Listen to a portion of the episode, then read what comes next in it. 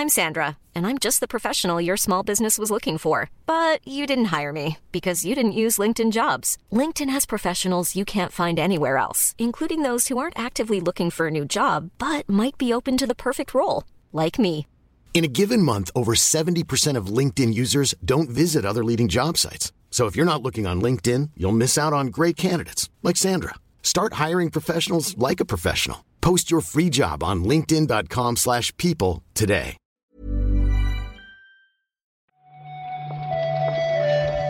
Buenos días, bienvenidas, bienvenidos a esta nueva recarga activa.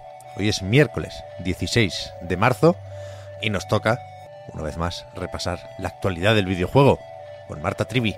¿Qué tal, Marta?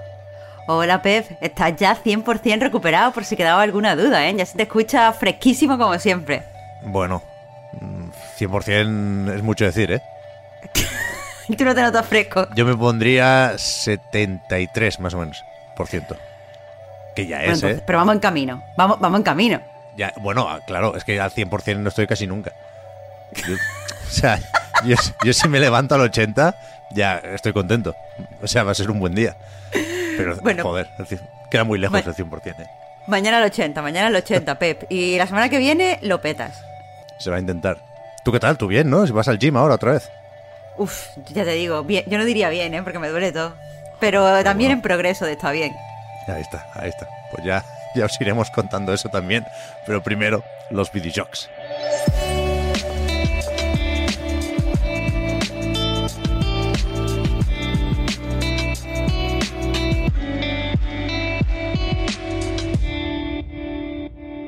Que tenemos además hoy un poco de todo, ¿eh, Marta? Hay compras, hay ventas, hay algo relacionado con eventos digitales. Nos falta el juicio para el bingo y poco más. Sí, sí. Así como tiene que ser una recarga, nos falta eso, juicio, juicio. Yo, yo creo que sí. Podemos empezar por, por eso, por la compra, más o menos, porque tal y como lo han presentado, es que Tencent se ha convertido en el accionista mayoritario de Tequila Works, de, de la gente del Rhyme y compañía. Aquí de nuevo no sabemos cifras oficiales, con lo que nos gusta, pero bueno, han emitido eh, un comunicado donde eh, pues se dice básicamente que esto va a permitir a Tequila crecer, va a poder hacer proyectos que antes quedaban fuera de su alcance y van a poder llevar estos proyectos a una audiencia cada vez mayor. En este momento están trabajando en Song of Nunu, lo presentaron hace eh, unos meses, así que suponemos que pues, el dinero que entre de este, de este trato pues, no se reflejará hasta el siguiente juego. Aún así, parece muy, muy buena noticia porque parece que van a, a mantener cierta independencia. Sí, eso es lo que dice siempre la gente que recibe dinero de Tencent y, de momento que yo sepa no se ha quejado nadie, así que nos lo podemos creer. Yo, yo ayer hacía la broma de que no se está comprando tantas cosas esta gente es difícil saber si, si esta compra en concreto, por ejemplo, es una cuestión de sinergias, ¿no? Porque Riot Games también es de Tencent, ¿no? Y como están haciendo el Song of Nunu para el Riot Forge y tal y cual, pues a lo mejor se conocen de eso, a lo mejor es casualidad. Pero claro, si lo, compras todo, este tipo de relaciones quedarán bajo el mismo paraguas. Pero bueno, veremos qué tal, qué tal les va al estudio de Madrid, que supongo que se lo toman, por supuesto, como una buena noticia. Ujú. Y lo que decía de los eventos digitales. Ayer vimos la presentación de Monster Hunter, la de Sunbreak, esa expansión gigantesca, dicen desde Capcom, para Monster Hunter Rise. Tenemos fecha, 30 de junio, en Switch y PC. Pero después se, se habló más de algo que quizá es una no noticia, pero yo creo que nos da pistas sobre lo que nos espera este verano, ¿no? Que no habrá E3 presencial. Vete a saber si lo habrá de alguna otra forma. No, no, no tenemos ni idea de cómo van los esfuerzos de la ESA por hacer un evento digital. Yo no soy muy optimista con eso. Pero, desde luego, lo que no habrá es EA Play Live, que ya no estaba dentro del E3, pero sí se solía hacer coincidiendo con, con ese otro evento, ¿no? Este, este verano dice Electronic Arts que no tiene. no ha podido juntar sus anuncios, ¿no? A mí la verdad eh, no estoy de acuerdo con esto que has dicho de que es una no noticia porque sí que es verdad que estamos acostumbrados a la rutina de que haya eventos y sí que refleja un enorme cambio en la forma en la que se está o sea, en la que está evolucionando el marketing de la dentro de la industria. Pero bueno, eso es un tema para otro programa, en concreto para el podcast Reload. Eh, pero vamos, lo que han dicho desde, desde Electronic Arts es que cuando llegue el momento adecuado para cada anuncio lo harán. Esto apunta a diferentes tipos de, de directo, a diferentes tipos de eventos mucho más pequeños. Y bueno, que dejan la puerta abierta también para que en el futuro sí que vuelva el EA Play, porque ha dicho, han dicho en el comunicado que a ellos les gusta celebrarlo y que les gusta conectar con, la audiencia. Lo que dicen es que este año pues no, le, no les encaja. Bueno, supongo que después de Battlefield 2042 se, se lo tienen que mirar todo bien y mm. realmente si, si no pueden presentar algo de, por ejemplo, el nuevo Dragon Age, pues mejor no hacer nada, realmente. Sobre la no noticia, Marta, deberíamos pedirle a Oscar los apuntes de periodismo. Pero tal y como yo lo entiendo, una no, una no noticia no es necesariamente algo que no es relevante. Por supuesto, esta información es relevante. Pero se refiere a algo que no va a suceder. Y en principio las noticias son cuando algo sucede. Uf, suspenso para mí. Me está superando ya el becario. No, no, no, no sé, no sé, no sé. Tenemos que preguntarlo, tenemos que preguntarlo. Lo que sí parece también importante es lo que está pasando en The Initiative, que el otro día hablábamos de la marcha de el que en su momento, o hasta hace no mucho, era el director de Perfect Dark, Dan Neuburger, y en Video Game Chronicles han estado tirando de ese hilo, supongo, y han visto que, según LinkedIn, es decir, según esos propios empleados y ex empleados, eh, se ha ido un montón de gente aquí. Hablaban de treinta y pico personas que se han ido en un estudio que tiene una plantilla de unas 50 más o menos, cuidado, ¿eh? Ya cuando se publicó lo de Dan Newburger en Resetera, mucha gente en los comentarios estaba apuntando a que no era el único, la única marcha de la que nos íbamos a enterar, porque al parecer la gente en el estudio no estaba contenta. Este reportaje confirma además que eh, el problema ha sido eh, por el propio desarrollo, las cosas no están avanzando tal y como los creativos querían, eh, no tienen la autonomía creativa que esperaban cuando iniciaron el proyecto y que además eh, pues todo está como muy paralizado, es difícil trabajar de forma dinámica y es difícil avanzar. Eh, hablan de un, de un, desarrollo dolorosamente lento y mucha gente apunta que se ha podido reiniciar el desarrollo ya una vez. O sea, muy, muy mal todo. Eso es comentan en VGC, que aparte de mirar en LinkedIn también han podido hablar con gente que estuvo en The Initiative, que muy probablemente cuando se anunció que Crystal Dynamics eh, entraba a participar en el desarrollo de, este Perfect Dark, pues también se, reinició el proyecto, ¿no? Hubo un soft reboot, que dicen ellos. Desde luego va, para largo y desde luego es también el momento de hacer cambios si tienen que ser positivos para el proyecto. ¿eh? No, parece que haya prisa aquí y supongo que eso es la parte positiva de todo esto.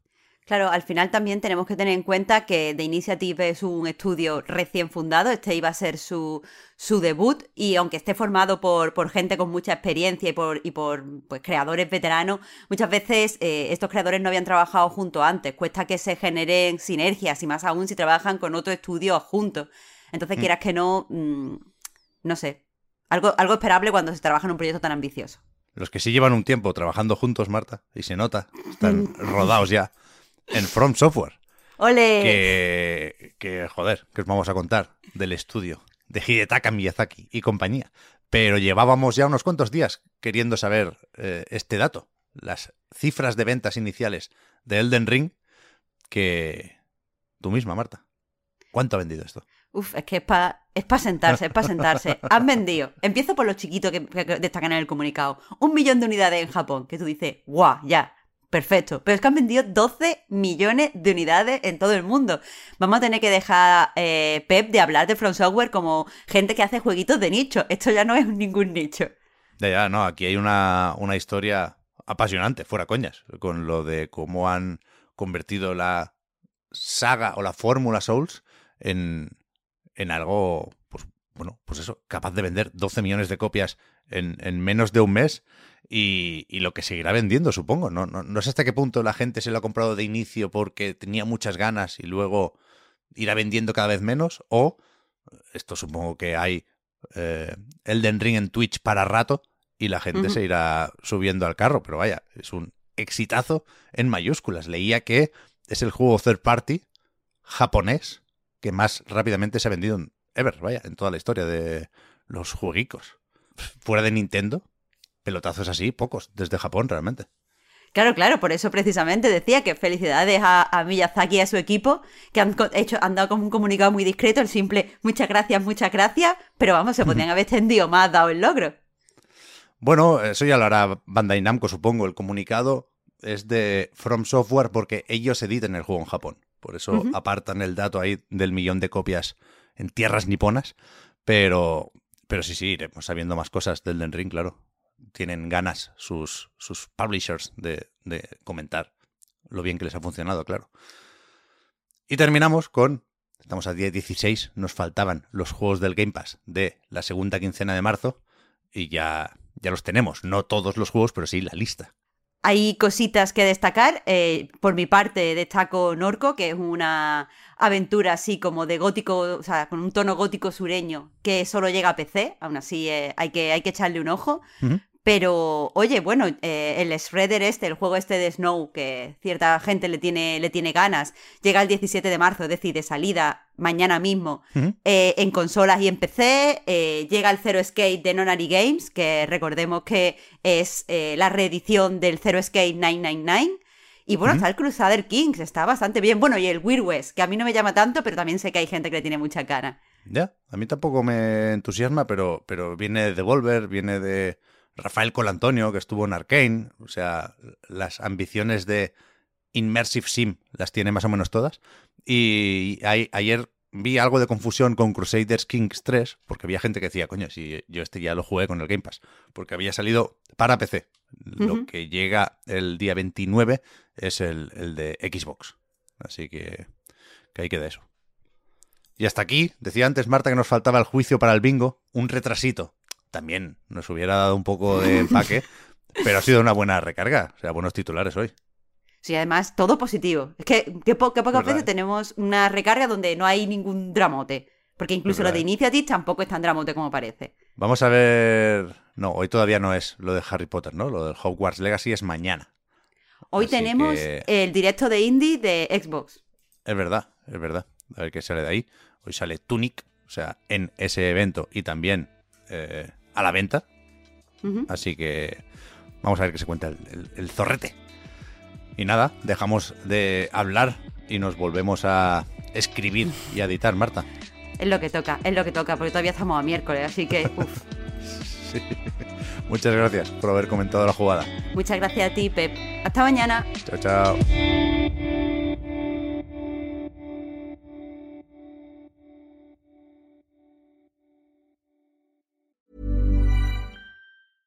I'm Sandra, and I'm just the professional your small business was looking for. But you didn't hire me because you didn't use LinkedIn jobs. LinkedIn has professionals you can't find anywhere else, including those who aren't actively looking for a new job but might be open to the perfect role, like me. In a given month, over 70% of LinkedIn users don't visit other leading job sites. So if you're not looking on LinkedIn, you'll miss out on great candidates like Sandra. Start hiring professionals like a professional. Post your free job on linkedin.com/people today. Hi, I'm Daniel, founder of Pretty Litter. Cats and cat owners deserve better than any old-fashioned litter. That's why I teamed up with scientists and veterinarians to create Pretty Litter. Its innovative crystal formula has superior odor control and weighs up to 80% less than clay litter. Pretty Litter even monitors health by changing colors to help detect early signs of potential illness. It's the world's smartest kitty litter. Go to prettylitter.com and use code ACAST for 20% off your first order and a free cat toy. Terms and conditions apply. See site for details.